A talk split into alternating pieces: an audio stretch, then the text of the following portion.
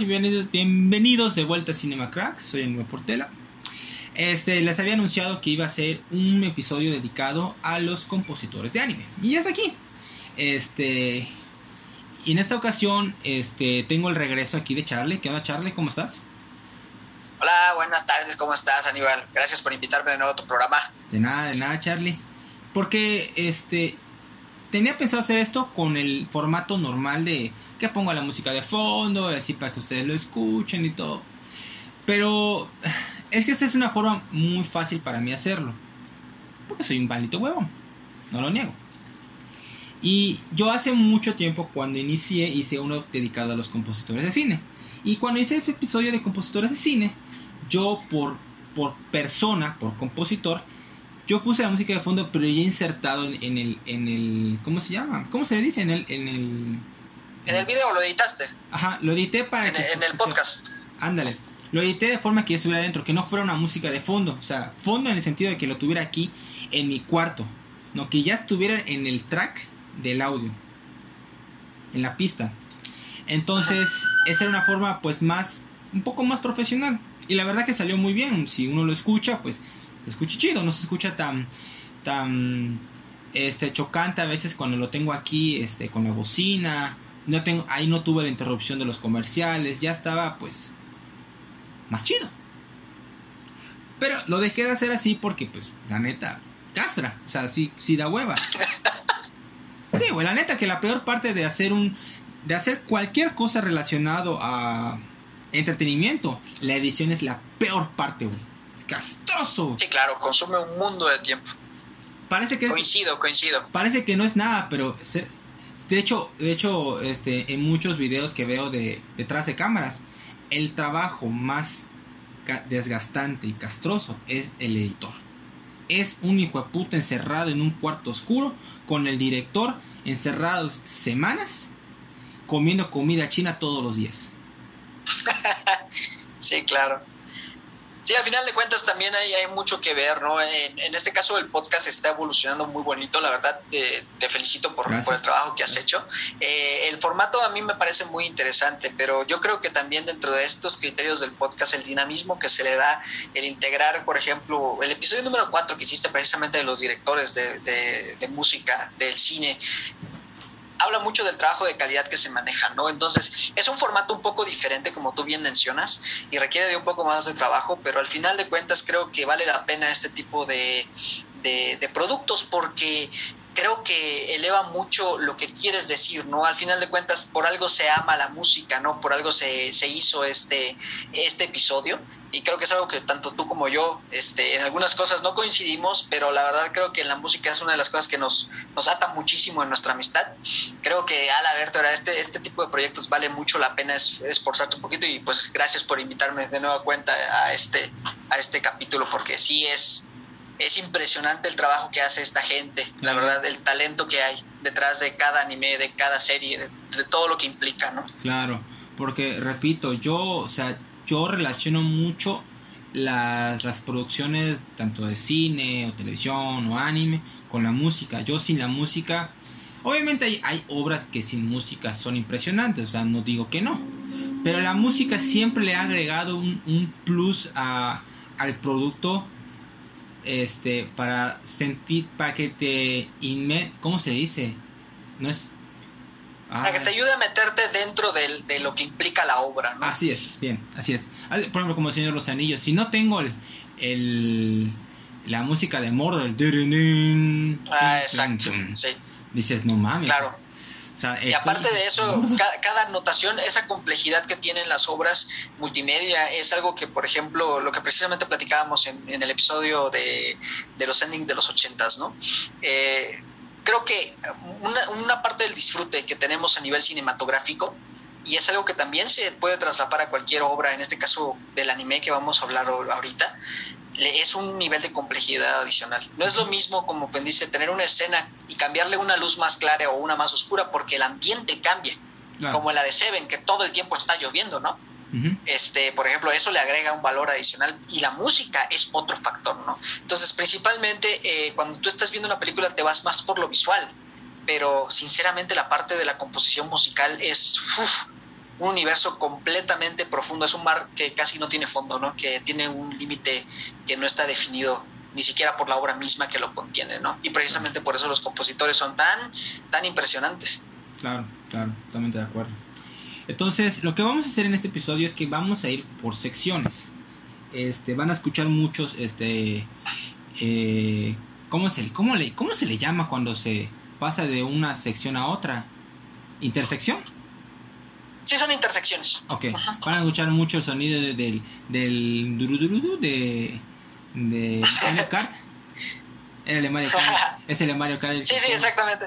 Entonces, este, van a escuchar mucho eso porque lo que vamos a hacer es que cuando hablemos de cada uno de esos compositores vamos a poner la música de fondo. No puedo hacerlo todo en general porque no tengo una computadora para poder hacerlo. Si tuviera la computadora para que así pueda adaptarlo a puta a todo dar, pero no lo tengo. No, no, soy rico. Ahora, si me quieren este, de donar una computadora, una Mac, ah, bueno, gracias, le agradezco. Una, una de esas últimas bonitas que acaban de salir, ¿verdad? Eh, están carísimas. Es, es, más que un ojo de la cara, güey. Medio riñón.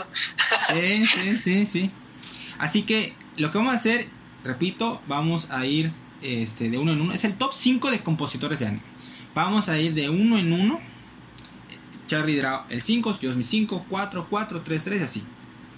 Vamos, este, cada uno va a tener su música de fondo incluida, seleccionada cada uno este, por nuestros gustos. Este, Charlie me va a pasar ahí sus, sus rolas para que así yo las pueda meter y las que la que él más le gusta o la que representa más a ese compositor. Yo igual haré lo mismo con las mías. Puede que haya un, este, uno que otro este, de repetido. Así que no hay problema, vamos a poner este, ¿cómo se llama? Alguna tonada diferente para que no se ponga la misma. Este de a ver, otra cosa. Ah, recordarles que pueden seguir mis redes sociales, aparece como, como Aníbal Portela tanto en Facebook y Twitter. Y pueden, pueden seguirme en Instagram, aparece como Aníbal RDGZ24. Pueden apoyarme por Patreon, aparece mi perfil de Instagram. Ah, pues este, ah, pues sí, la pregunta obvia.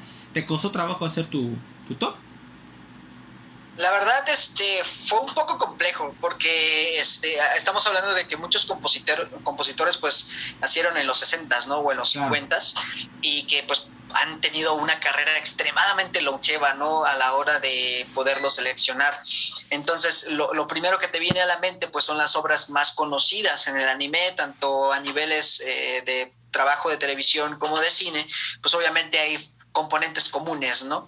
Entonces, sí se me complicó bastante eh, el poder seleccionar al menos los que realmente considero que me han influenciado o que han sido influenciados en mi selección por mis gustos musicales, intentando ser lo más neutro posible pero sinceramente no puedo evitar que hayan ciertas tendencias a la hora de seleccionarlas, ¿no? Sí. sí se me complicó en el aspecto de ponerlos en un orden, porque el talento que tienen estas personas es extremadamente grande, ¿no? Cada uno de ellos ha aportado a, la música del anime eh, en muchos aspectos y en muchas décadas y ha cambiado y ha evolucionado. Entonces, eh, sí se me complicó bastante porque tenías que separar la parte realmente crítica de la parte emocional que te ofrece cada uno de ellos, ¿no? Y hay leyendas entre estas personas. Yo creo que tú, la, selección que tú hiciste también, este, no me va a dejar mentir en el momento en que hagamos esta, esta comparativa, ¿no? Eh, y al final de cuentas, a mí no me importaría que chocáramos en uno mismo o, el orden que tú digas, eh, si está en un primer lugar para ti en mí para estar en un quinto, sinceramente no me va a afectar porque siento que estas personas han contribuido muchísimo, ¿no? Y han desarrollado muchísimo las obras de las cuales fueron partícipes. Totalmente de acuerdo. Así que, este, yo creo, este influyó mucho más bien mi, mi gusto. Aquí no fue nada de neutralidad, aquí sí fue chinguen a su madre, lo que a mí me gusta y no me importa. Así de sencillo. Porque fíjate, yo, yo, este, nada más para. Porque yo tenía más o menos idea de cuáles son mis favoritos. Este, de. Y por cualquier cosa, uno siempre se pone a ver, este, por ejemplo, tops de mejores compositores, ¿no? Así los que están en internet. Sí. Lo chequé. Por cualquier cosa. Y fíjate que, que muchos de los que a mí me gustan no, es, no los pusieron. O, o están, pero muy abajo. Y yo me quedé, o sea, no, no, no, no, no, no creo que sea falta de respeto, simplemente es el hecho de que muchos de los compositores que pusieron son compositores muy actuales. Ah, bueno, sí, exactamente. Y, y, no, y no los culpo, porque al final y al cabo este, son, son acerca de popularidad. Es, es, como cuando le preguntas a alguien ahorita, ¿cuáles son los 10 mejores animes de la historia? Te van a decir, puta, la mayoría son del 2010 para acá. Ah, exactamente, claro porque no hay no hay un no, no hay un criterio no es un criterio objetivo es un criterio de qué es lo que qué es lo que has vivido ah y de tus gustos también porque si a ti te gustan los shonen pues vas a ver shonen ¿no? si vas a ver seinen vas a ver seinen me refiero en el sentido de los tiempos o sea nada más viste los que están del 2005 para acá que no está mal pero claro, claro. pero no es pero pero estaría bien que tengas una exploración de, de de material de otros tiempos para que te des una perspectiva de, de las diferentes cosas que ofrecen cada década, por decir algo. Efectivamente, y, creo que también una de esas cuestiones tiene que ver con, pues precisamente esa decisión, ¿no? El hecho de que tú quieras ver qué es lo que hay detrás, para que tú sepas qué es lo que estás viendo hoy en día, ¿no? Pero esa también es una cuestión ya más eh, editorial, si lo quieres ver, ¿no? Al final de cuentas son partes de tus gustos, porque los chavos que están apenas empezando, que tienen 16, 17 años, pueden hacer su top 10, son los que tienen más acceso a la tecnología y los que pueden hacer esos videos y son los videos que llegan a YouTube o que se vuelven populares, ¿no? Y que coinciden con lo que es popular en la época. Entonces, eh, yo creo que es más una cuestión de, de, que simplemente la gente a la que le gustaban los animes antiguos, pues ya no saben utilizar las tecnologías y sus opiniones muy veces quedan pues enterradas entre tanto material que hay hoy en día, novedoso, ¿no? Al final de cuentas. Claro, de acuerdo. Pues bueno, yo creo que con eso podemos este, terminar nuestra introducción, así que esperen, este, vamos a, entrar a nuestro número 5, vamos a esta pequeña pausa y ya entrará Charlie con su primera opción, así que ahora vamos a empezar. Muy bien Charlie, ahora este, vamos este, a empezar. ¿Cuál es tu compositor número 5? Mi compositor, o bueno, en este caso compositora número 5 es Yuki Kayura. ¿Yuki? Esta señora, eh, Yuki Kayura. Kayura. Esta señora, ajá, Kayura, este, es una compositora japonesa que nació en Tokio en el año de 1965. Eh, básicamente esta señora tiene mucha carrera, ya tiene unos 56 años eh, y es influenciada ya desde hace muchos años por la forma en la que ella creció. Yuki Kayura es, es, precisamente está en, mis criterios más este, arraigados en este, y porque la razón de por qué está en ese puesto es porque ella ha participado en proyectos que tienen que ver con música, que ha integrado eh, la parte que tiene que ver con sintetizadores, combinándolos con, con vocalización. Y es, su música está muy centrada en lo que es la épica de, la serie, de las series, ¿no? E, esta señora ha participado en proyectos, por ejemplo, de Punto Hack. En toda la serie de Punto Hack, ella ha sido contratada para trabajarlo, de tal forma de que ofrece mucha, mucho sentimiento, así como de heroísmo en todas las series en las que participa. Una de sus obras más importantes y que de hecho fue la que le dio la oportunidad de trabajar en proyectos más grandes. Eh, se llama, fue su trabajo que hizo en su base Reservoir Chronicles, es un trabajo que hizo de Clamp. Y la música que ella tiene y que es la que están escuchando ahorita se llama Canción de, de Tormenta y Fuego Básicamente eh, es la que le, es, eh, la forma más clave en la cual ella ha trabajado en sus obras. Eh, trabajó en proyectos muy nuevos también como Sword Art Online. básicamente ella también hizo toda la parte de la banda sonora en la temporada 1 y en la temporada 2. también trabajó en proyectos muy grandes que de por ejemplo, de toda la serie de Fate Stay Night. Ella trabajó en el proyecto de Fate Zero. Y también actualmente este, está trabajando para la animación de Kimetsu no Yaiba. Ella está haciendo, eh, hoy en día ella es la que hace toda la parte sonora de esa situación, ¿no? Aparte de eso, eh, ella, pues la razón del también por qué es así es porque ella fue influenciada por su padre en la parte de la, de la música, en la parte de, la, de, su crecimiento. Pues ella vivió en, en, Alemania Occidental este, en los 72, o sea que, pues imagínate, Eh, tuvo como que aprender a, los, sentimientos que trajo de la época es precisamente ese choque de poderes. Entonces ella siempre lo mantiene como que en, una epopeya, ¿no? En, una, en un poema en el cual ella intenta balancear las partes épicas, la vocalización y el sonido de, la parte de atrás electrónica, ¿no? Entonces es muy interesante su estilo, muy interesante la forma en la que ella se desenvuelve en sus obras y básicamente ella también, aparte de eso, es fundadora de un proyecto que se llama Fiction Junction. Básicamente lo que hace es que eh, toma talento japonés, pero se centra en voces de soprano. Entonces, obviamente, este, la, selección en este aspecto de, las voces son mujeres, ¿no? Y busca la forma en la cual intenta tomar sus raíces japonesas y combinarlas con los orígenes europeos, que tienen que ver con el ópera y el enka. Entonces, esa combinación está bien chingona. Han nacido muchos grupos muy interesantes de eso. Entre ellos está uno que se llama Calafina, de las cuales ella, ella fue como que parte de, de, su asesora, ¿no? En su historia del anime tiene más de unos 30 proyectos, incluyendo el manejo de más de 5.000 piezas musicales, y por lo tanto su historia a lo largo de toda esta, de esta situación la ha llevado incluso a otros tipos de trabajos, de videojuegos y de películas, lo cual le permite catapultar su obra. Hoy en día le ha bajado un poquito porque pues ya este, la señora se está centrando más en dramas, de obras de teatro, pero realmente su, su, obra ahorita más importante y más actual fue la de Kimetsu no Yaiba, básicamente, y toda la parte de, de, series que ha integrado y que tiene para proyectos de estos años que venideros son las de, ahorita está trabajando un proyecto que se llama Vanitas, y, y es en el que ahorita se encuentra actualmente, pero ya como que le ha bajado mucho al trabajo de anime. Y sí, básicamente es la, es la interpretación que se le da eh, su, su, estilo es más considerado o clasificado dentro del género como J-Pop eh, y por lo tanto ha influenciado muchísimo esa industria. Y pues sí, esta es mi número 5 y con una gran carrera, este, pero que no llega a las grandes leyendas, pero que sigue haciendo su nicho en cualquiera de las partes en la que la escuches. Perfecto, ese fue tu número 5, ¿verdad? Sí. Ok, yo, yo personalmente este, no, no, no me he puesto a escuchar su música, así que pues escuché partes de la que hizo de Kimetsu no Yaiba. Es muy bueno, me gusta mucho. Pero no, para mí no, no, me, ha, no me ha agarrado todavía. Debo, mejor buscar su, su, su, discografía y a ver si sus demás trabajos me llegan a capturar. Ok, ese fue el número 5 de este Charlie. Ahora vamos a pasar a mi número 5, así que esperen un momentito. Ok, ahora me toca mi número 5 y mi número 5 es un compositor que lamentablemente ya no se les dio más oportunidades y estoy hablando de Noriyuki Asakura. No sé si lo identificas.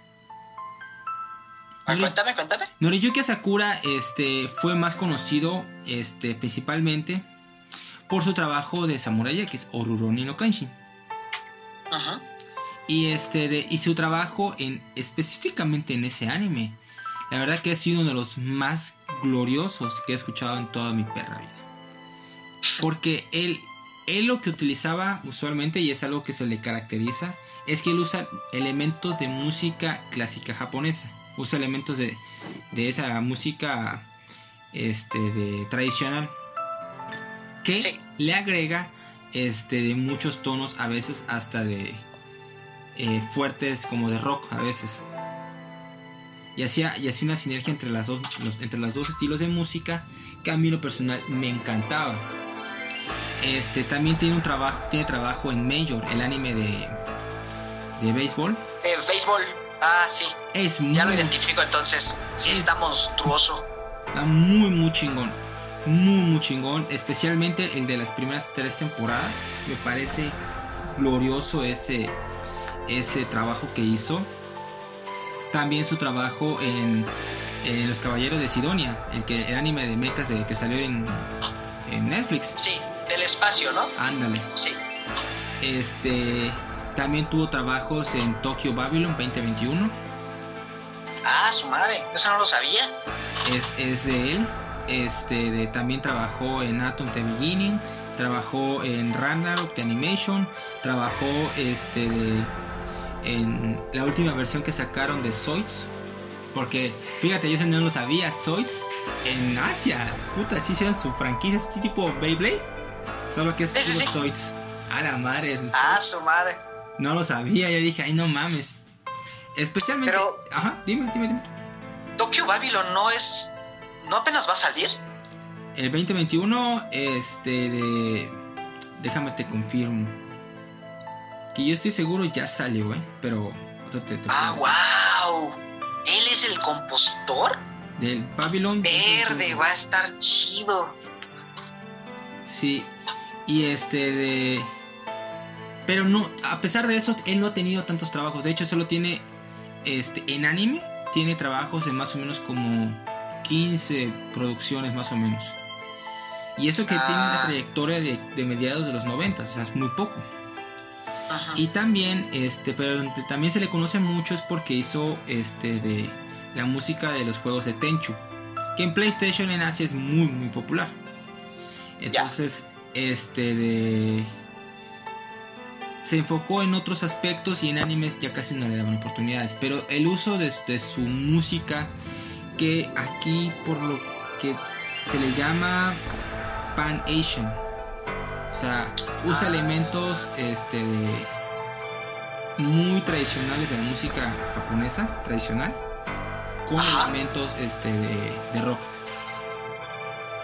Oh, está chido. Entonces, es lamentable que este señor no no haya tenido más oportunidades. La, tonada que van a que puse aquí es una que, que utiliza en Samurai X por Ronnie Kenshin este de la de la realización del poder de eh, la macaquero Ryo no Hirameki que usa el tin tin tin tin puta ese es ah sí sí sí sí sí está buenísima esa son esa rola está muy porque se siente el, o sea, se siente un poder místico que se consigue nada más teniendo paz interior. O sea, se, siente chingón.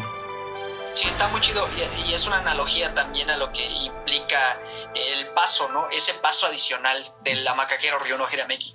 Sí, ah, sí, ese definitivamente está muy chido. No sabía eso, fíjate, acabo de aprender algo nuevo. Así que, así que ese fue mi número 5, ¿ok?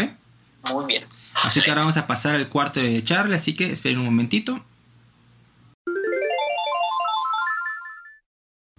Ok, Charlie, ahora pasamos con tu número 4. ¿Cuál es?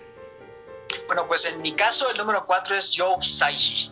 Este, este señor, pues muchos tal vez no lo conocen directamente por su nombre, eh, pues él nació con el nombre de Mamoru Fujisawa. Él nació el 6 de diciembre de 1950. Este señor ya está viejo, pero es legendario en el aspecto de que... Es un maldito anciano, dilo así. Es un anciano que yo quisiera que me tomara como alumno y que me educara en su arte, porque este señor es una leyenda, literalmente es una leyenda viviente. Él básicamente ha estado pues enlazado pues con Hayao Miyazaki desde hace muchísimos, muchísimos años, ¿no? Muchos han escuchado su trabajo de manera indirecta en obras como La princesa Mononoke o El castillo este, ambulante de, de Clown. Este señor es es un monstruo que básicamente ha tenido y ha marcado generaciones, tanto de jóvenes como de adultos, en esas obras. Ha estado muy integrado básicamente con, con ese estilo que es medio centrado con la gran música europea, pero que también influye, tiene ese, ese toque como que infantil o inocente en, en, algunos momentos y de repente la impulsividad y el criterio y lo crudo de la vida real, ¿no? Es lo que, esa dualidad es lo que le ha marcado en obras tan importantes precisamente como de la tumba de las luciérnagas incluso, o es, es increíble cómo juega con los sentimientos de las personas. Para los que no tienen idea de o no han visto la, o no han tenido la oportunidad de ver, por ejemplo, el castillo ambulante de Clow, básicamente habla de un, de un una señorita que por algunas razones del destino eh, se vuelve vieja, ¿no? Y, este, y conoce a, a Clown, un gran hechicero, pero este mundo se encuentra en guerra. Eh, durante la historia se va desarrollando el aspecto de la guerra y esa evolución va en una dualidad que este señor Joe es el que experimenta y desarrolla, de tal forma de que sus composiciones son casi geniales porque el tema de la protagonista y el tema de Clone al final de la película se unen en una sola. Toda la pieza es una, toda la película significa un nivel orquestral de tal forma de que se convierte en, una obra completa. Cuando escuchas uno y otro por separado son bonitas, pero cuando los escuchas al unísono, son una canción completa. Eso te habla mucho de su capacidad de visualización, de, sus, de, su, de sus análisis y de la forma en las que él maneja sus estilos y básicamente es, es, uno de los grandes eh, artistas de la época. Ha sido premiado de innumerable cantidad de, premios. Ha estado en París, no solamente en Japón, ha sido galardonado en grandes este, lugares. Y básicamente el señor inicia todas sus composiciones con piano. Entonces todo parte del piano. Sus características pues, más importantes se centran en eso y por esa educación que él ha tenido, eh, es que él puede crear obras tan magistrales o tan sencillas como él quiera. Y pues sí, eso es lo que tengo que decir de Joe. Eh, más que nada es, es, eso. Él nació en, Nagano. Y sí, creo que sería bueno que chequen su, su repertorio. Está en la mayoría de las, de las plataformas. Así es. Este, yo no, no he mencionado ni madres porque curiosamente igual es mi número 4. Así que este, este espacio este de, vamos a dejar que voy a, poner aquí una sección de música que Charlie eligió personalmente y yo ahorita lo voy a tocar para hablar también de él y voy a poner una de mi gusto de esta misma persona. Así que ahorita les voy a decir porque es mi número 4.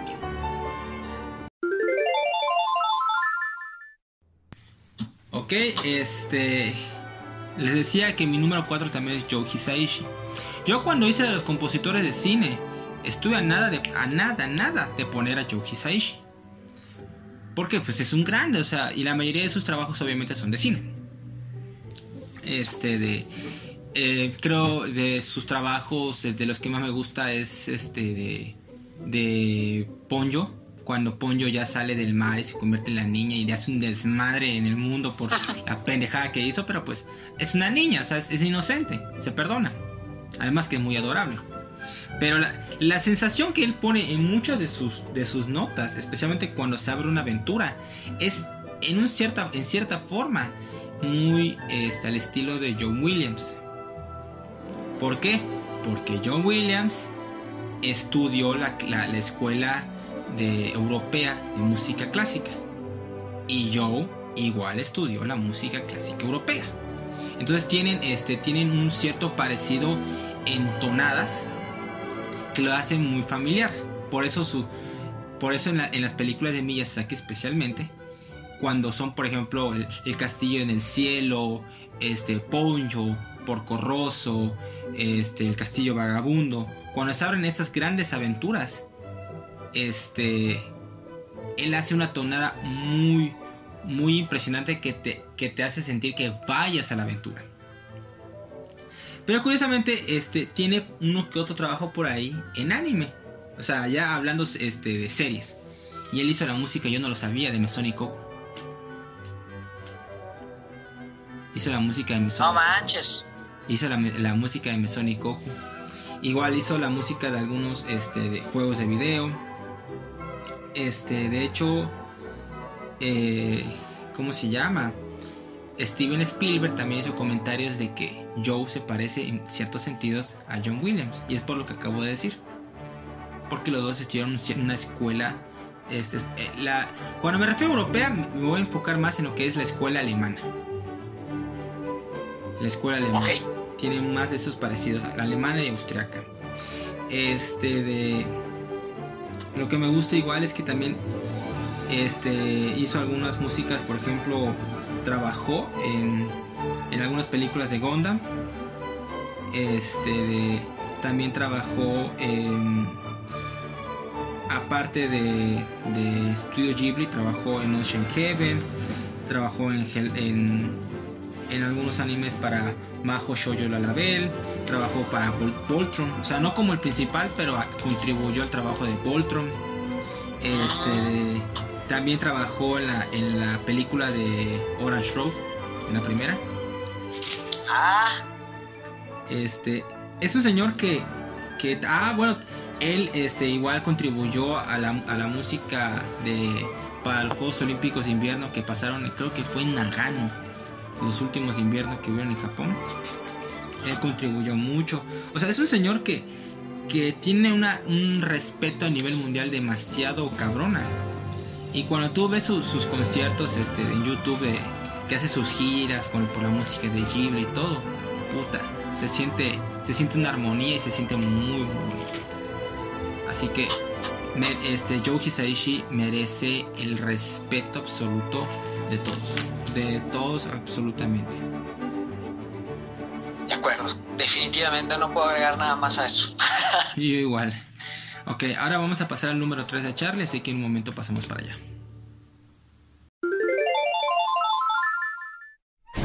Ok, Charlie, ahora dime cuál es tu número 3. Mi número 3 es Shiro Sagisu. ¿Shiro? Sagisu. Sagisu. Sí. Este señor, nacido el 29 de agosto de 1957, lo han de reconocer ustedes por algunas pequeñas este, participaciones, por ejemplo, como en Bleach. Él fue el principal compositor de esas. de esa, es muy, es muy bueno. Eh, también tiene una, una, influencia bastante centrada en lo que es eh, la música en su tono europeo. Eh, tiene como que muchas formas, pero ahora más enfocadas como en himnos y, se apoya muchísimo en la voz eh, de la ópera para poder hacer obras magnánimas. Eh, entre sus obras, básicamente ha trabajado eh, en, obras de macros, en Nadia, por ejemplo, trabajó para Estudio Ghibli. Eh, este señor hizo toda la parte del soundtrack de toda la, prácticamente toda la serie de Bleach, incluyendo las películas, porque pues prácticamente lo que quería el estudio en ese momento era pues mantenerlo aquí cerca, ¿no? Y sin embargo, aún mientras estuvo haciendo eso, esta persona trabajó en en otras series para otros estudios, de Gainax específicamente. Eh, trabajó en un, proyectos de Black Bullet. Eh, actualmente ha tenido, creo que está en la de SS Splitman y en la de SS Dinosaur. O sea, este señor básicamente se centra en series que tienen que ver también mucho con mechas y con espíritus básicamente, ¿no? Integra un poquito de, música japonesa, pero no está tan centrada en eso, es su, las voces que utiliza en sus obras están más centradas en el latín y por lo tanto este, son muy poderosas, ¿no? Es como si fueras a una obra teatral y de repente escuchas a una, a una soprano tirar un grito encabronadamente alto en una frecuencia este, muy elevada y de repente entra un tenor cortando ese ritmo por completo y entrando con, con poder, ¿no? Eh, se centra mucho también en tambores, tambores japoneses y tambores este, europeos, con una percusión muy poderosa un poquito de, este, de música este, o de sintetizador, ¿no? Si lo quieres ver así, más como que electrónica. Pero la mayoría se centra en analogía y, este, perdón, en música analógica y voces. Eh, Sagiso inició su carrera en 1977, básicamente iniciando como en una bandita que se llamaba T-Square, que se centraba en lo que le llamaban el Jazz Fusion. Entonces ya desde ahí como que era medio rebeldón, ¿no? A la hora de querer hacer sus obras. ¿Ya escuchaste esa Pero música? ¿Ya escuchaste Jazz Fusion? Sí, sí, sí, es muy interesante ah, también. Es, es, está muy chida. como no está tantas reglas, este, tiene su propio estricto sistema de tempos y de acordes. Pero si no te sales de eso, puedes jugar con lo que tú quieras, incluyendo la improvisación. Eh, es muy bueno. Entonces, su parte de, géneros que él explota son básicamente la sinfónica y el J-pop. Pero este vato hace una mezcla entre los dos. Y pues sí, sus arreglos este, más conocidos creo que en esta época pues son las de las películas de Evangelion y también la de la, nueva serie que va, bueno, la nueva temporada que va a salir de Bleach, lo volvieron a contratar. Le dijeron, vente para acá, papá, vuelve a trabajar con nosotros. Entonces sí, ha trabajado en algunas películas también, eh, incluyendo algunas de Godzilla Este, es tan chistoso como maneja, eh, intenta recrear eh, la música que se tenía en, la época antigua de las películas originales de Godzilla y las trae hoy con la tecnología nueva y con su propio estilo, ¿no? Está bien chido. Les recomiendo ver también, ven Shin Godzilla, nada más para que se imaginen cómo está. Nada más la banda sonora está en la mayoría de las plataformas o está en YouTube y veanlo, está, está, interesante como el sonido ta, ta, ta, cuando sale Godzilla, esa, esa cosa es una chulada para que vean la transformación y compárenla con la original, está muy bien hecha. Y pues sí, ese sería mi número 3. Ese fue tu número 3. Perfecto. ahora vamos a pasar mi número 3, así que estoy en Ok, este, ahora voy con mi número 3 y es uno de los compositores este, más este, reconocidos en cuestión de, de anime en general y fue uno por el que hice este, de música de anime el año pasado. Estoy hablando de eh, Shunsuke Kikuchi. Shunsuke Kikuchi es el, es el compositor principal de todo el mundo de Dragon Ball. Que en ese momento, voy a, este, para que escuchen, es una de las tonadas que hice en Dragon Ball, especialmente Dragon Ball Z. Este de. Él fue este, el compositor principal de lo que es la empresa Toei. el, casi el monstruo principal en la industria de anime en Japón. Hizo los trabajos de Doraemon, hizo los trabajos de Doctor Slump, este, hizo los trabajos de, de todas las películas también de Dragon Ball. Hizo la música de, de Massinger Z. Hizo la música de, de, ahora te digo, bueno, hizo también la música de Sakiyaki Otokuyuko, que me encanta. Pinche anime. Pasaron de lanza los de Toei. Como odio Toei, güey. Ay. Este, también hizo la música de Tiger Mask, que en Japón es, una, es un anime de lucha libre, que es muy icónico ahí, Tiger Mask. Este, también hizo la de, ¿te acuerdas ese de del Capitán Harlock? Sí. También es él. Wow. Este de, bueno, uno de uno de los de los que de las historias de Capitán Harlock, porque hay muchas este de versiones de ese anime. Sí hay series y películas. Entonces él, contribuye en una de esas. Este, y también era muy conocido por el, hacer la música de Kamen Rider, que es este, este, este que era este cabrón que se transformaba en este luchador de la justicia, no sé qué. Que iba en moto y la onda, sí. la versión que trajeron a Estados Unidos, aquí en Estados Unidos en Fox Kids, a la bestia. Malísimo. Malísimo. dijeron, ah, pues Power Rangers fue exitoso, pues esta también, güey. Qué mal. Va a pegar, va a pegar. Va a pegar, qué madres. Pero contra el suelo. Sí, güey. Eh, este fue un señor que trabajó puta, por casi 60 años. Falleció el año pasado por una bronconeumonía. Tenía 90. Güey, ya, ya. estaba grande. Ya estaba grande, ya estaba grande, ya, ya que descansara pero dejó un legado muy, muy, muy grande. Me gustaban las tonadas este, de, que hacía con las trompetas, porque él trabajaba mucho con trompetas. Trompetas, exactamente. Y las trompetas a mí es un instrumento que, que, en la actualidad creo que ya lleva como unos 15 años que ya casi no se usa. Sí, todavía hay, hay, hay cabrones que lo usan, pero ya no lo usan tanto como antes. Y él era el maestro en cuestión de anime para utilizarlo. Porque lo que me gusta de la trompeta es que da como que un aire de, de grandeza. Sí. Y él, especialmente en Dragon Ball, este, cuando escuchabas a veces la trompeta, se escuchaba muy bien. O, como, por ejemplo, en la versión de la saga de Majin Buu, el tin, tin, tin, tin, tin, tin, es con la pura trompeta y se, escucha. Sí, exactamente. se escucha Y en la parte de atrás, en el fondo, violines muy bajitos. Ajá.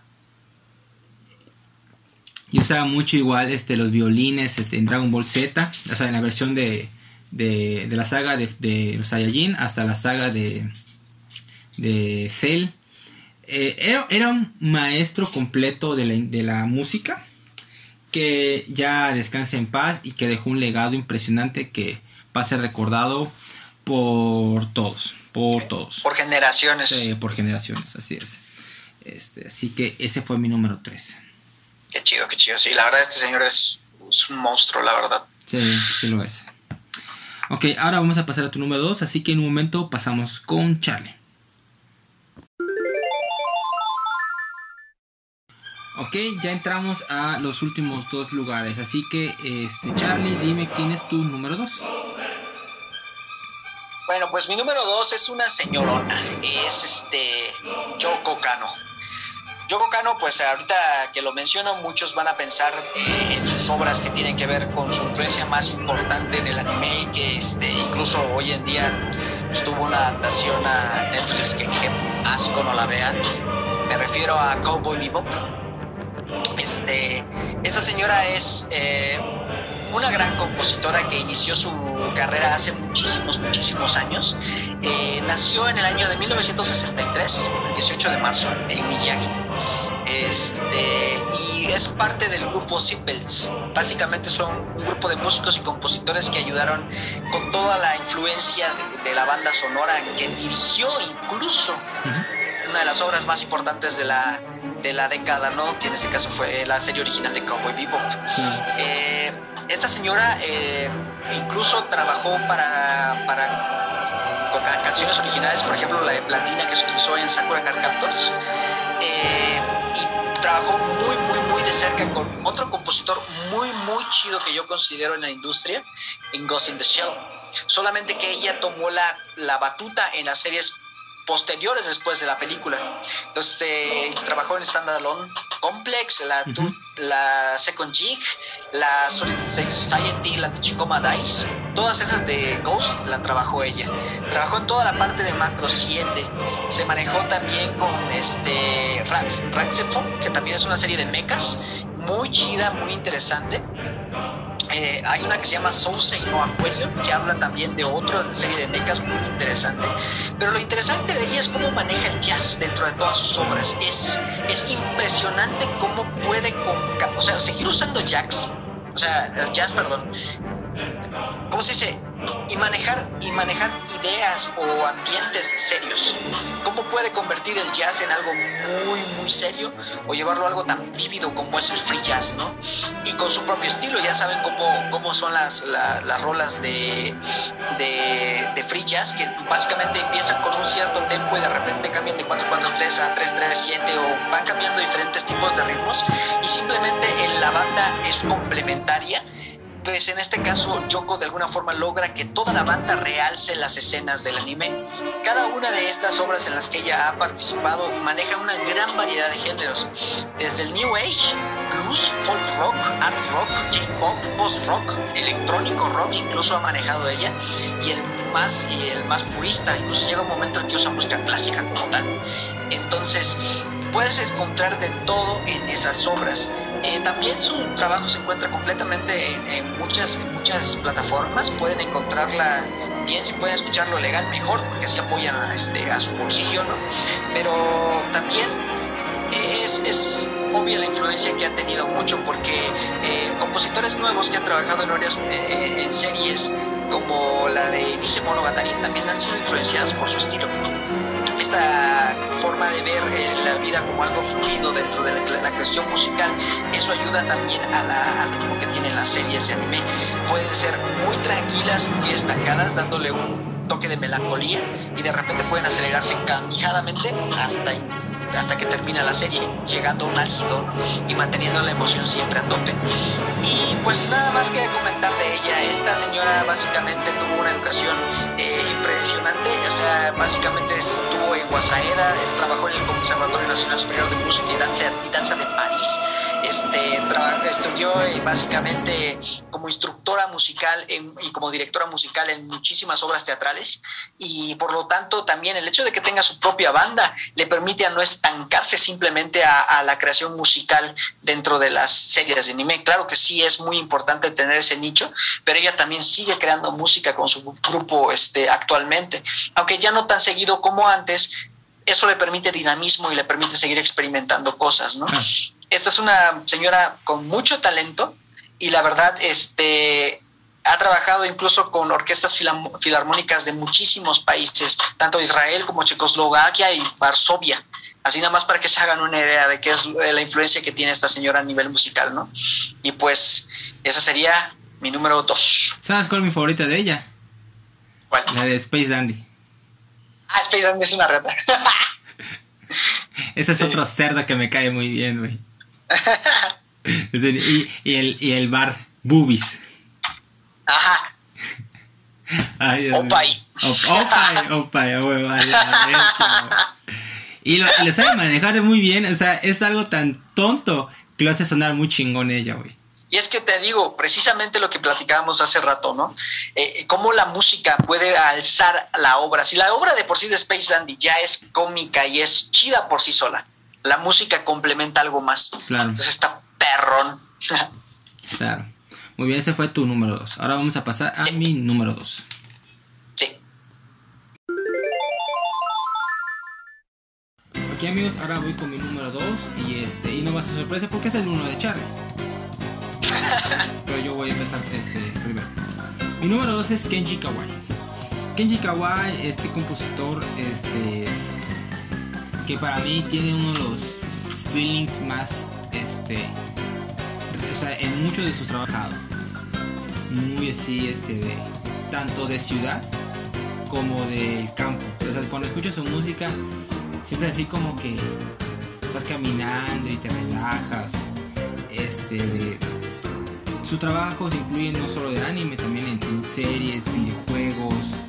Y uno de sus maridos completos y con el que ha trabajado en casi todos, así como Joe Hisaishi con Miyazaki, Kenji Kawai ha trabajado un chingo de veces con Mamoru Oshii. Este sabe usar un chingo de instrumentos, pero el que uno de los que creo que más influyó fue el, el sintetizador. Es muy bueno y también con la guitarra es un chingonazo. Este, los que trabajó en Misoni Koku, trabajó en Devilman de The Bird, este, obviamente trabajó en Pat Labor, que, que es uno el que decía que es el, el mundo de la ciudad, o sea, la ciudad, pero con un tono muy relajado, con un, feeling muy, muy relajado. Y cuando pasa la acción, pues los tonos son muy chingones, trabajó en Rami Medio, que Rami Medio, su música me, encanta tanto las, las, partes chistosas como las partes románticas, como las partes de, de paz. Este, que estábamos hablando en, en Off Charlie y yo, de que está cabrón que nunca ha hecho un concierto de, de Rami Medio. Su, música es muy, muy buena. Este, y estamos hablando de un señor que viene trabajando desde el 86, y no ha parado. Exacto. No ha parado. No ha parado el señor. Este de. También trabajó en muchas películas, tanto de Ghost in the Shell, trabajó en las películas de Ranma, trabajó en las películas de Pat Labor, este de también este hizo la música, la música de ¿Estás arrestado? Ah, este de, hizo la música también de de a ver de a ver de Fate, la, de Fate Stay. Sí, Fate, Stay ándale. La música, bueno, de la película de Death Note, este también hizo la música de, de Gundam eh, Doble Cero este, y en otros más, que no quiero entrar en mucho detalle porque Charlie es el que tiene mucho más información porque él es su, es, es su amor predilecto en cuestión de música. sí, la verdad sí. Pero su música es tanto futurista en tonos este chingones como también a veces este de pues un tanto crudos porque por ejemplo Ghost in the Shell no es nada bonito no es un futuro muy lindo y, y sabe ambientar ese futuro sucio crudo este de que la verdad sí te llega a en, que te llega a hacer sentir en la ciudad así como que no te sientes cómodo. Así que no quiero entrar en muchos más detalles. Tú tienes la mayor información de Kenji Kawai, pero sus conciertos en YouTube que pueden encontrar están chingoncísimos. Orgásmicos, sí. Muy, muy buenos, se los recomiendo. O si tiene un mal gusto para el cabello. ¡Pa la madre, güey! ¿Sí horrible, güey. y siempre escoge el peor par de lentes para usar con el corte que tenga, horrible, o sea, tiene un pinche gusto así naco, pero. Pero bueno, o sea, sus gustos son nacos, pero su música es, es una belleza. Es una chulada, la verdad. Es una belleza. Así que, pues bueno, ese fue mi número 2. Y ahora vamos a pasar con Charlie, que es su 1. Yo este, escogí este, la música de, de Ranma, para que si ustedes escuchan. Y aquí va a pasar este Charlie, este, poniendo una música totalmente distinta de él. Así que ahora pasamos Ok, Charlie, ahora dinos. Bueno, ahora por, dinos por qué Kenji Kawai es tu número uno. Bueno, Kenji Kawai, este, e, en general, yo creo que la razón del por qué me gusta mucho este, su música y la forma en la que hace sus composiciones y sus obras eh, musicales se centra mucho porque tiene un equilibrio un poco extraño. Eh, como bien dijo Aníbal hace rato, te hace sentir extraño, te hace sentir incómodo. Y una de las razones de por qué pasa esto es porque él integra pequeñas partes muy específicas en sus obras en sus, o en sus canciones que combinan toda la parte de su conocimiento musical con algo tradicional japonés. Entonces, por ejemplo, uno de los ejemplos más importantes en, eh, en Ghost in the Shell es la voz de las cantantes en el coro. Ese tipo de música, bueno, ese tipo de canto se le llama enka y es uno de los tipos de cantos más arraigados en la cultura japonesa. Eh, son como gritos, son como, eh, como, bueno, lo están escuchando ahorita, lo van a escuchar en esta canción que se puso de fondo. Son como que pequeños sutras que se están tocando en forma musical y Kenji Kawai las integra de una forma tan cañona que te hace sentir eh, extrañamente relacionado pero a la vez este, como que tú fuera de la cultura japonesa, como que no te sientes dentro de lo que está pasando, ¿no? Esta canción que está ahorita en el fondo es el inicio de la película de Ghost in the Shell básicamente es uno de los ejemplos más claros que tienen una connotación muy opuesta a la canción que puso Aníbal, por ejemplo, de Random, que es tan animada, que es tan energética, tan bonita, como que integra eh, instrumentos musicales chinos, que te pone de, repente, un timbrado con una sonaja china o un tambor chino. Y aquí en el caso de Japón es muy arraigado a su cultura original. Otro de los puntos más importantes es cómo genera un ambiente entre toda la, todo el contexto de su parte musical, él genera una, un ambiente que se siente muy adverso cuando tú entras, ¿no? Uno de los ejemplos, ajá, eh, ajá, exactamente. Y tú cuando lo sientes alrededor te sientes como que algo va a pasar. Uno de los mejores ejemplos es precisamente en Bad Labor. En Bad Labor se va generando una de las eh, escenas de, espera más extrañas de las que he sentido. Cuando tú estás viendo la película y tienes audífonos, estás sintiendo de que está una escena de combate contra un tanque, por ejemplo, ¿no? Y de repente él toma ciertas características de las trompetas en donde te hace entrar en combate, te acelera y de repente vuelve a parar algo porque se oculta el tanque, ¿no? Y ellos están en la expectativa de, en qué momento nos va a atacar, en qué momento va a contraatacar, qué va a hacer. Esas cuestiones de tensión las incluye muy, muy, muy bien en sus obras. Y eso no solamente en las que les acabamos de mencionar. O sea, e, el él trabaja muy bien eh, obras este, muy nuevas, por ejemplo, Mob Psycho 100, él hizo todo el soundtrack. Entonces, e, es impresionante cómo cuando llega el momento en el que explota, el, por ejemplo, el poder de Mob, sientes que estás enojado con él porque la misma música te pone en ese mismo en, esa misma onda de emoción no entonces todas ese tipo de cosas todos los trabajos que ha hecho incluso para Kamen Rider son muy importantes también. Eh, también últimamente creo que trabajó en la de Higurashi la nueva readaptación que se hizo de la de la franquicia de Higurashi no no no Naku él hizo la, la, de la última temporada hace apenas un año y es un señor que ha venido trabajando incansablemente desde el 86 también. Entonces, es un titán básicamente, ¿no? Eh, sus obras eh, han trascendido. Como bien dice Aníbal, hay conciertos que pueden disfrutar en internet que están segmentados por cada una de sus obras. Y la más conocida es la que les puse ahorita precisamente, que es la de cine, este, eh, Symphony Cinema, que básicamente es la que incluye las obras de Bad Labor, Raxephone y las de Ghost in the Shell. O sea, son las más, más este, representativas de su época, nada más que alzadas a un nivel de ya de composición, pero de concierto, ¿no? Eh, entre sus obras, su influencia ha sido tal que pues ha, ha tenido muchas formas en las cuales los nuevos compositores han tomado de sus ideas, sus prácticas para poderlas implementar. Y uno de los más influenciados precisamente es, es precisamente el, compositor musical de Naruto. Este señor, no sé si acuerdan, pero pues básicamente cuando empiezan los gritos de So, sí, o sea, este señor eh, básicamente integra los elementos japoneses para que pueda él tener este todo lo que necesita para que pueda hacerte sentir como un ninja. Y eso solamente se puede sentir cuando eres un japonés, ¿no? Y la única forma de lograrlo es con instrumentos japoneses y con este y con, las voces japonesas, ¿no? Esos gritos que vienen del sumo son mucho parte de la, de la, música que se hizo y esas son de las influencias que Kenji Kawai ha dejado en el, en, el medio. Y pues sí, creo que eso es lo que complementaría con lo que tú dijiste al principio, Master. La neta que, Kenji Kawai o sea, la forma en la ambientación que pone en cada uno de los mundos en los que le ha tocado trabajar. O o sea con Radma, con Mob Psycho, con Bad Label, con Ghost in the Shell, todos te hacen sentir en ese mundo. Puede ser distópico, puede ser relajante, puede ser chistoso, puede ser este eh, con acción.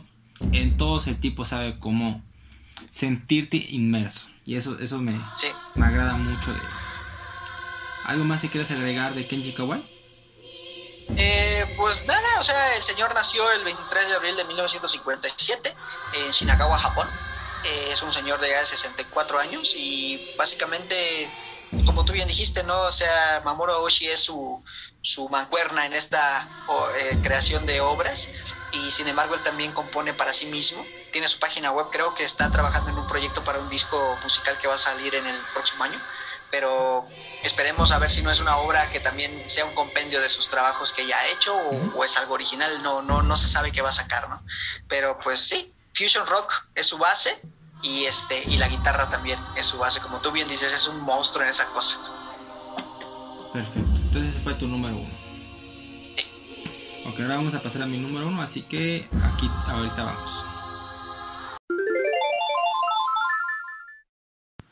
Muy bien, ahora mi número uno es, es mi compositor favorito. Tengo muchas de sus obras en mi teléfono. Me encantan sus obras. Estoy hablando de Kou Otani.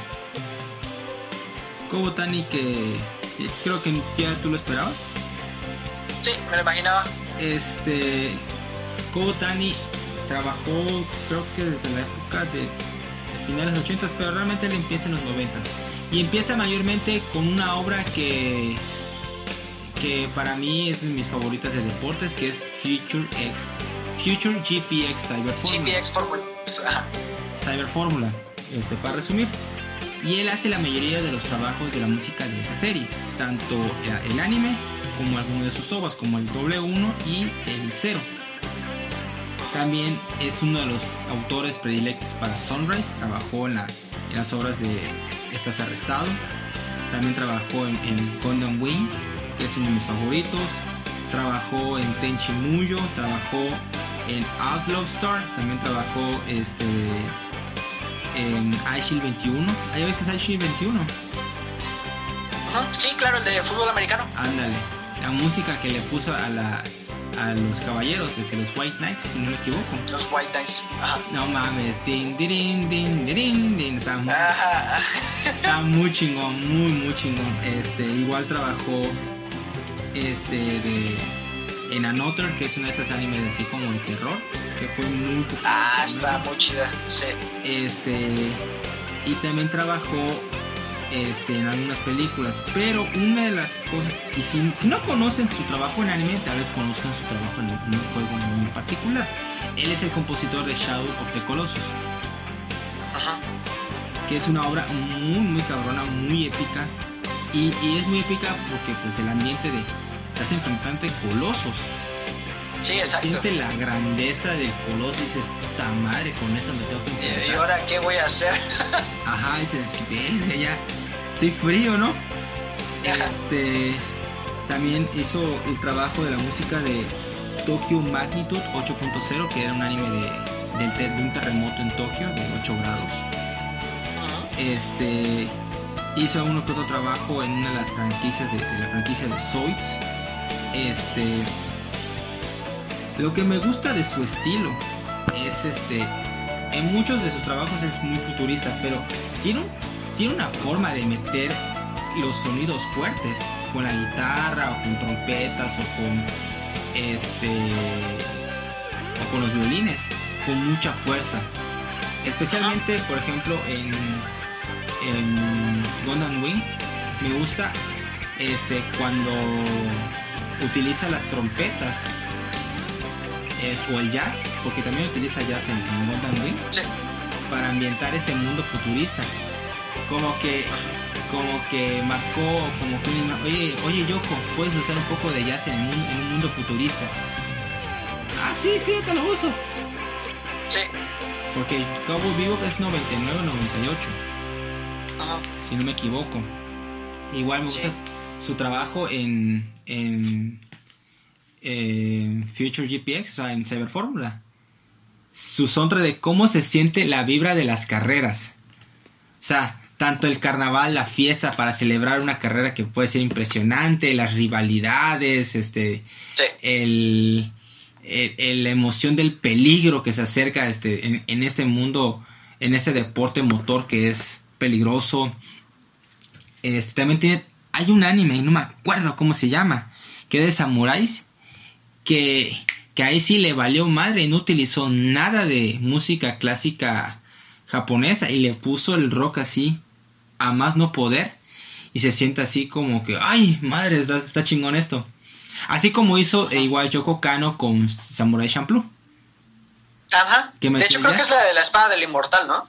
Creo que sí, no me acuerdo este, este, el nombre del anime. Este, igual me, gusta, digo, el trabajo de Ashil 21. Yo vi Ashil 21 porque era mi época en la que, este, de, eh, había empezado a ver otra vez anime, había empezado a ver anime por internet. Y como me gustan los animes de deportes, este, vi uno ahí, Shield 21. Ah, full americano, pues a mí me gusta full americano.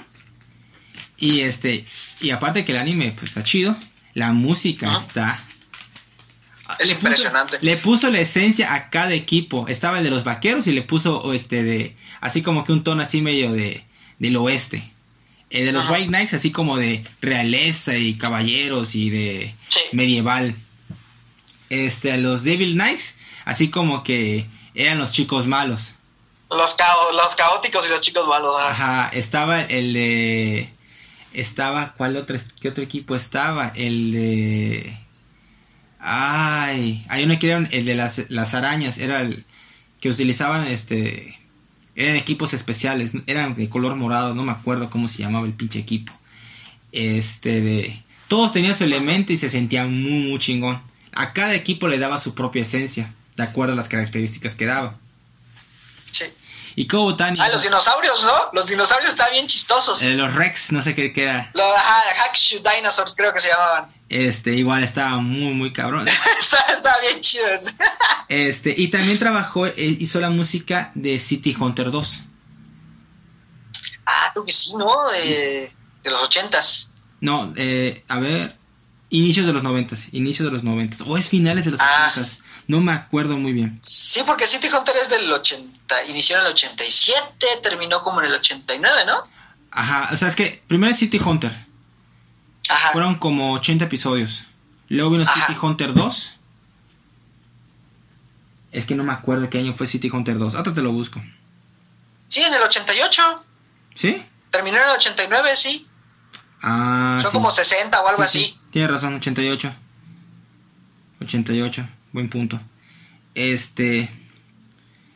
Y, es, y, eso, y eso que City Hunter este, usualmente no, no utilizaba este, mucho música de fondo. Ponían siempre canciones de tipo City Pop. Ajá, más City Poperas, ajá. Este, para ambientar los, los momentos. Pero este, ya a partir de la segunda, del City Hunter 2 y City Hunter 91 es cuando ya empiezan a poner más este, música de fondo. Entonces, ese fue como que el comienzo para este tipo para luego saltar a Sunrise, ser la marca, ser el compositor oficial de Sunrise por unos 10 años y este y darle un futuro más predilecto. Ya últimamente ya casi no hace trabajos nuevos. Oh, ya. Este ya ya está grande, creo que tiene maldito anciano tiene 70. Sí, tiene no, tiene 65, va a cumplir 65. Ah, ya. Y fíjate que la mayoría de nuestros compositores ya tienen... Sí, están en ese rango, ¿no? En los Entre los 60 y los 70. Sí, ya están. De hecho, Yoko Kano trabajó también en uno de los proyectos que él, que él hizo. Tengo entendido que él, él trabajó en... A ver, Yoko Kano trabajó en Punto Hack y trabajó en Hack Quantum. Y creo que Kou también trabajó en Punto Hack, ah. según recuerdo. Él, o sea, entonces fueron como que mancuerna pero ese, esa, esa, esa, composición, bueno, ese, ese, trabajo sí tuvo mucha más influencia de Coe, porque la verdad, este, como que Kano entendió que el estilo que él le estaba dando era más de acorde a la serie. Porque a diferencia de Hack, eh, Hack este, Sign, Hack Quantum es más este es más de sentimientos y eso es lo que tiene Cow que este que él por ejemplo sí te pone en, dentro de la perspectiva del personaje al que se le dirige el tema. Por ejemplo como tú bien dices entre los equipos de Ice Shield sí hay una diferencia muy clara. Por ejemplo cuando hacen su movimiento de una jugada de un equipo ponen el tema del equipo o del personaje en específico que está haciendo la jugada. Y cuando cambian al otro, ah, bueno, pues ya llega el momento en el que tienen que hacer la, la, vuelta cambia inmediatamente el sistema, ¿no? Porque, ah, no, ahora es nuestro turno, ¿no? Y no es solamente nuestro turno, sino que también voy a poner el estilo que tenía ese equipo, ¿no? Y este, y está bien chido. Ese, ese tipo de juegos, como tú bien dices, como que este Otani es más enfocado en sentimientos y en perspectivas de los personajes. Es lo que lo hace súper poderosísimo. Como tú bien dices, el sentimiento, por ejemplo, en GPX Fórmula, Cyber Fórmula, este, te hace sentir como si estuvieras disfrutando de recibir una copa, ¿no? O, o de la frustración de no haber ganado, ¿no? Y este, está bien chido esa parte. Es, lo que creo que sí está, está muy chido. La espada del inmortal, yo la recuerdo bien porque, o sea, tiene muchas secciones gore y emocionantes. Eh, pero que también tienen referencia con las emociones. Y si me pongo a pensarlo, si es cierto, la música de esa película es muy extraña, o sea, es, tiene un tono muy bajo y sin embargo te hace sentir como que la tensión, ¿no? De un combate de corta distancia, ¿no? Que es una espada, una katana, ¿no? Y sí está muy chida, está, está muy buena. Y él también, por ejemplo, trabajó, no, fíjate, no sabía, está, ahorita que busqué en, Wiki, veo que él trabajó en Shakugan no Sana. Esa serie me gustaba mucho porque tiene una de las sunderes más, más chidas que me, que me han gustado desde hace muchos años. Entonces, este. no he visto. Este, pues básicamente trata de, magia y, espadas, ¿no? Pero eh, lo interesante, luego ya, si quieres, platicamos este tema para no salirnos tanto. Este, eh, sí es muy interesante. La verdad no sabía que él había trabajado en Gundam Wing. Eso es, perdón, la neta no lo, no lo sabía. sí, sí, trabajó ahí. Pero bueno, ese fue nuestro top 5 de cada quien. Ahora vamos a hacer el top único y vamos a agregar unos detalles extras de menciones honoríficas. Ok amigos, ya tenemos la lista definitiva, así que así es como quedó. En el puesto número 5, Shunsuke Kikuchi. En el número 4, Joe Hisaishi. En el número 3, Yoko Kano. En el número 2, Kou Otani. Y en el número 1, Kenji Kawai. Es una gran lista. Está muy buena lista. Todos son grandes compositores. Este, de cada uno influyendo en diferentes estilos, este, tanto clásicos, jazz, este, de modernos, este, de futuristas, clásicos. Cada quien está este, influenciado a otros este, compositores y han dado, han dado su granito de arena en, en, lo que es el mundo de la música. ¿Qué te pareció la lista? Ahora está muy bien. Este, fíjate que no, no había puesto atención eh, en los trabajos de Kou Otani porque eh, no, no sé por qué, tal vez estaba muy cegado por, por Kenji este, y por Yoko, ¿no? Es que sinceramente, como te dije, se me dificultó un poco en ese aspecto, pero viéndolo ya desde ahí hubiese estado también increíble y este a incluir a compositores de, por ejemplo, de, como de Caballeros del Zodiaco, como te decía hace rato, ¿no? Eh, pero eso ya es, yo siento que eh, en criterios más específicos, al menos para mí, fue como que quedaron fuera por la cuestión objetiva que yo tuve. Si no, creo que sí los hubiera incluido. este, ¿qué nota tenías así pensado para incluir? Pues básicamente tenía dos. O sea, a Toshio Masuda, que es el, el compositor principal de toda la toda la serie de este ¿cómo se llama? de Excel Saga. Ese señor trabajó también, eh, básicamente, su, su, su, obra más conocida en cuanto a composición musical es todo lo que tiene que ver con Naruto. Ya ves que él maneja toda la parte del manejo de sonidos con instrumentos japoneses. Él es el maestro, al menos, ah, bueno, no el maestro, sino que el principal exponente en ese tipo de, de música, puesto que es la que tiene muchísima mayor influencia en el aspecto japonés. Es, es la realidad de las cosas. Y este, de ahí ha trabajado en algunas series muy interesantes, de hecho también experimentales, por ejemplo como Mushishi, que trata de como ah, que de un médico que habla de espíritus y también de enfermedades que tienen que ver con microorganismos, ¿no? Entonces, él también ha trabajado, como te digo, en Excel Saga, ha trabajado en Dichara y en Ghost Hunt, que son sus principales este, eh, trabajos. Hay una serie en la cual me gustó mucho y de hecho por eso también lo tengo en el mapa, que es una serie romántica que se llama Ayori Aoshi eh, e-, es como que trata de una chava que tiene un cabello así muy cortito, chiquitito y que siempre anda en, en Yucatán, ¿no? Que es pues, básicamente una serie romántica basada en Shoujo, que e-, esa es creo que su obra más diferente en el aspecto. Y el otro pues es eh, Taku Iwasaki. Taku Iwasaki ha trabajado en prácticamente todas las series que tienen que ver con eh, las películas de adaptación o de arcos extra que han, que han hecho de Rurouni Kenshin. Él es el que ha trabajado precisamente en eso y también trabajó en, una, en un, anime muy chingón que a mí me gusta muchísimo que se llama Katanagatari. Este señor ha trabajado en, esa obra y es, y es el, el, diseño musical de esa serie es creo que la mejor que he escuchado de él. También ha trabajado en otras series de, por ejemplo, de Estudio Mapa, como la de Copcraft, pero él es más chusco, más enfocado como en el manejo de timbrados y de trompetillas, y Witch Hunter Robin esa es también una muy chida de las que él ha tenido. Pero pues sí, yo creo que esas serían mis dos menciones honoríficas. Fíjate, igual me gusta, es que me gustan, no me acuerdo el nombre de los compositores, pero me gustan mucho esas obras. Por ejemplo, la música de Hunter Hunter. Uh, la, última versión que salió. ¡Wow! E, ese, ese, se siente como toda una aventura, güey. Se siente muy chingón. Eh, la música de. de. ¿Sabes cuál otro? De de Code Geass. Ese es creo que Yoshihisa Hirano. No me acuerdo. No. Así se llama el de Hunter x Hunter. El de Code Geass es muy bueno. Este, la música de, de Z Gundam es muy muy bueno. Este, pero fíjate, he tenido un detalle eh, últimamente, lo quise mencionar ahorita. Este, creo que hay muchos muy buenos compositores nuevos trabajando actualmente. No hablo de los clásicos, hablo de los nuevos. Pero siento que hay un, hay, está habiendo un pequeño problema de música actualmente. Que se puede trasladar también en el cine. Eh, últimamente en el cine este, ya es muy difícil encontrar compositores que usen música que sea memorable. Este, y tiene, y hay una razón de eso. De hecho, te recomiendo no sé si conoces un canal, ya no hacen videos lamentablemente, que se llama Every Frame a Painting.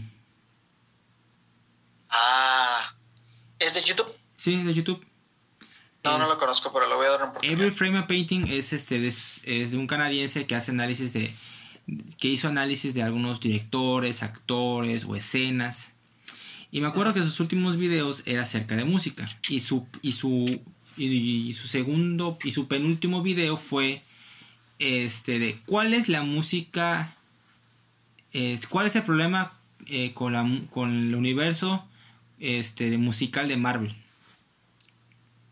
ah. ¿Por qué no hay por qué no hay música este que sea muy muy memorable de, de Marvel? Y de hecho para empezar el video hizo algo curioso. A ver, hazme la tonada del Señor los Anillos. O sea, entrevistaba a personas, ¿no? Y se la sabía. Hazme la música, dime la música de Star Wars. Se la sabía. Dime la música de Volver al Futuro. Y así.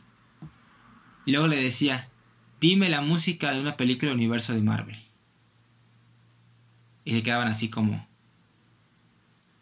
callados, o sea, no, no se sabe. Claro. Pero ¿qué pasa? Los estudios, para ahorrarse tiempo, le dicen a los, a los compositores, no quiero que me hagas algo impresionante, quiero que nada más este, esto acompañe la película. Y, y, ah. tienen, y tienen, hay un nombre que explica en el video. Entonces los compositores se sienten, se sienten frustrados porque quieren mostrar algo distinto, algo nuevo, o sea, para la música, pero el estudio dicen, no, no quiero eso, quiero esto. Y luego, este, de, pasa lo de que no está mal, pero ya se vuelve algo repetitivo, es de que los directores actualmente ya no quieren composiciones, quieren una música que a ellos les gusta y que le agreguen aquí. Ah. Así como Tarantino. Que no usa compositores, usa música que le gusta y le, inserta. Pero a Tarantino se le, se le perdona porque es de los fue de los primeros que lo hacía. Sí, claro. Entonces. Ya era su estilo. Ya era algo suyo. Y actualmente ya muchos lo hacen nada más por moda. O por ahorrarse dinero. También. Entonces, no digo que sea lo mismo que aquí en el anime. No, no digo que sea lo mismo. Pero hay una tendencia de que hay algunos sonidos que no permiten que su que su imaginación eh, les permita que, que, que se pueda explorar dentro de los animes. Porque, por ejemplo, escuché, escuché la música de Shingeki y luego escuché la música, no me acuerdo si fue de... No, de Jujutsu, no. De Jujutsu sí se le escucha un cierto ritmo, así como hip hop y todo eso. Sí se le, sí se le va. Pero es de Shingeki con no sé si era Fate o era Noragami, no me acuerdo. Pero usan ciertos sonidos muy parecidos de, de tonos este, externos que no permiten que la música que agregan luzca. ¿Sabes cómo parece? Yo le llamo el factor Hans Zimmer. Hans Zimmer es un gran compositor, top 3, top 5, lo que quieras es un chingonazo. Pero Hans Zimmer ya está teniendo un problema. Está repitiendo muchos sonidos que él usaba. Ya. No, está, no, no, no, no lo siento que esté innovando. Sigue siendo muy bueno, sigue siendo chingón y todo, pero le está pasando desde que hizo la del origen. Porque ves que cuando hizo el origen puse ese sonido del boom, boom. Ah, cierto. Entonces, ese sonido ya lo usa mucho en muchas de sus películas, o sea, de sus nuevas composiciones. Entonces, es el boom, boom, no permite resaltar el resto de, la, de los instrumentos o de las tonadas. Entonces siento que se está pasando igual en el anime, de que hay un sonido muy fuerte que no permita que luzca la música. En mi caso yo creo que lo que está pasando es que como que fíjate que como que se le da cierto realce a, un tema musical. Ok.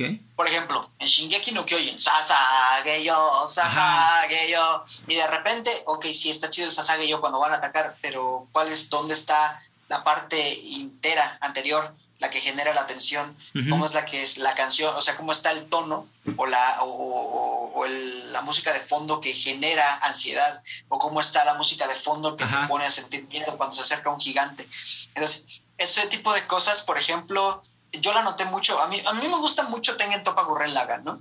Su composición musical es, es, es aceptable, es buena, pero la realidad de las cosas es que lo que hacen es que, por ejemplo, tiene la forma de los, los Power Rangers, que cuando inicia el combate contra un enemigo, usan el tema musical de la pelea. ¿Sí me explico? Entonces, todos los episodios es el tema musical, el tema musical, el tema musical. ¿Y cuál es el tema de musical? Pues el de la entrada, ¿no? El de, de donde están, este, atraviesa los cielos, ¿no? Y es una y otra y otra y otra vez. ¿Qué es lo que hicieron para darle la vuelta? Cuando llegan los últimos capítulos, inician a integrar una canción nueva que se llama este eh, Libérame from the Hell, así se llama la canción, y es en latín, y es una, una parte opuesta a, este, a la de la, el tema musical que se utilizaba para cada vez que peleaba el protagonista, ¿no? Entonces, así es como rompían ese criterio. Pero sí es como que un mecanismo que se está utilizando hoy en día como que para que se ahorren un poco eh, eh, el dinero, ¿no?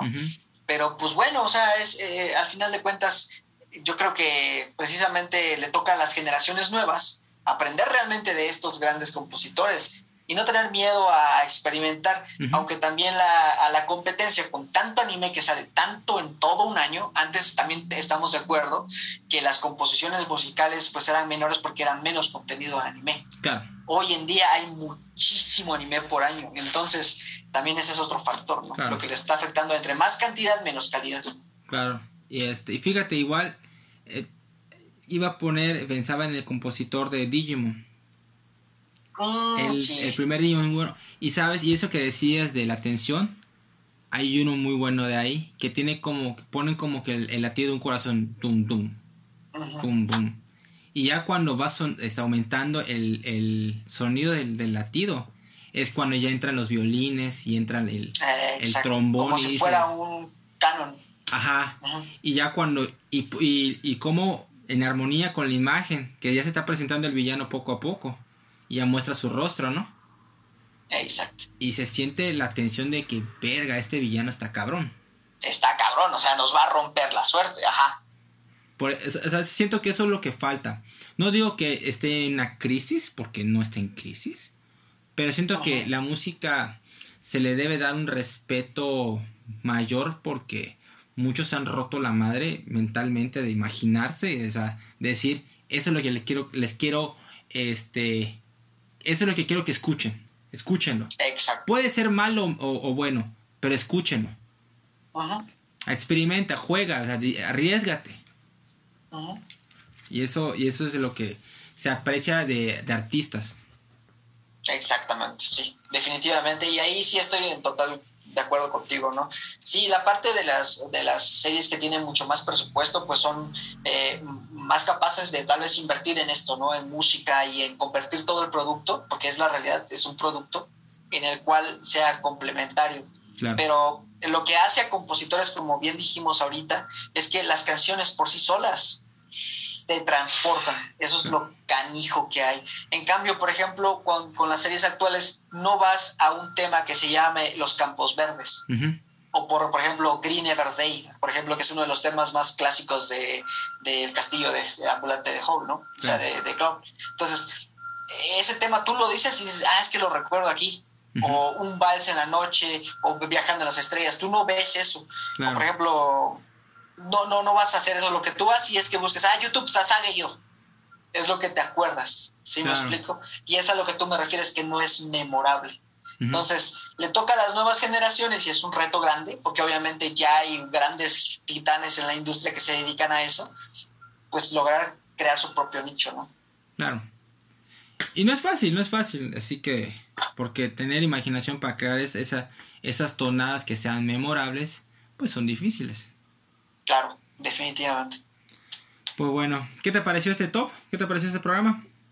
La verdad es, es, es diferente, es, es, diferente a los que me has invitado anteriormente y la verdad siento que aquí podemos, como que dice, extendernos hasta 5 o 10 horas siguiendo platicando de esto, ¿no? Porque la verdad hay mucho material de donde poder tocarlo y es increíble cómo este, personas que tienen más de 50 ya están cerca de los 70 y tienen 90, incluso ya se fueron, pues aún así dejaron, como tú bien dices, un legado, ¿no? En el cual las generaciones actuales pueden apoyarse para, para verlo. Gracias por invitarme, la verdad es, me entretuve mucho, estuve, estuvo muy entretenido, muy, lo disfruté bastante y, este, y espero que pues, los que nos están escuchando también lo hayan disfrutado, la verdad.